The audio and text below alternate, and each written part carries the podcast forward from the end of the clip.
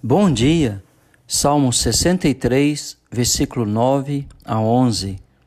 Depois do salmista falar que a sua alma se apegava a Deus e que no seu leito ele recordava e meditava durante as vigílias da noite a respeito da graça, da bondade de Deus, ele continua falando: porém, os que me procuram a vida para destruir abismar-se-á nas profundezas da terra.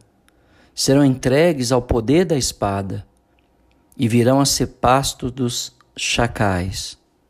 Sem dúvida, aquele que fere com a espada será morto pela espada. Mais tarde, Jesus falou sobre isso. Acabamos colhendo os frutos que nós plantamos. Portanto, nós devemos semear paz para colher a paz da parte dos homens e principalmente da parte de Deus. E aí no verso 11 ele conclui os Salmos dizendo: O rei, porém, se alegra em Deus. Quem por ele jura, gloriar-se-á, pois se tapará a boca dos que proferem mentiras. Em contraste com os ímpios e contra quem os iníquos planejavam esquemas ousados, o rei, que estava sendo perseguido, haveria de regozijar-se em Deus, recebendo vida longa, vida próspera. Além disso, seus aliados, isto é, aqueles que tinham jurado lealdade, compartilhariam da sua alegria. Quem por ele jura, aqueles que tinham jurado lealdade ao rei, ou então aqueles que tinham jurado lealdade ao Senhor, o verdadeiro rei de Israel, representado aqui pelo o rei Davi. Mas os caluniadores, os homens mentirosos e violentos, que não tinham jurado lealdade a Deus, teriam a boca fechada e sofreriam os desastres descritos no verso 9 e 10. Porém, os que me procuram a vida para destruir, abismar-se-ão nas profundezas da terra.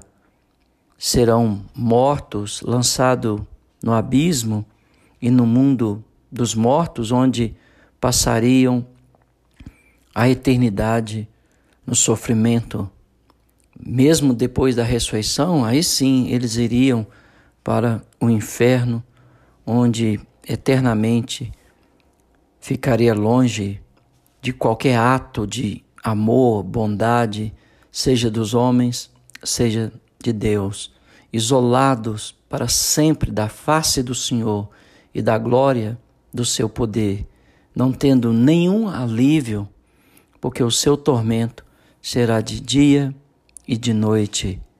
E além disso, os que se entregam à espada é ferido pela espada, caídos e mortos e devorados pelas feras do campo. Portanto, que nossa esperança, que a nossa lealdade seja ao nosso Rei Jesus Cristo que a nossa alegria possa ser o Senhor e não o desastre ou a dor dos nossos adversários. Pelo contrário, devemos chorar por eles, para que eles, se há possibilidade de arrependimento e de mudança, que eles mudem, arrependam e tornem pessoas leais ao Senhor. Que Deus te abençoe.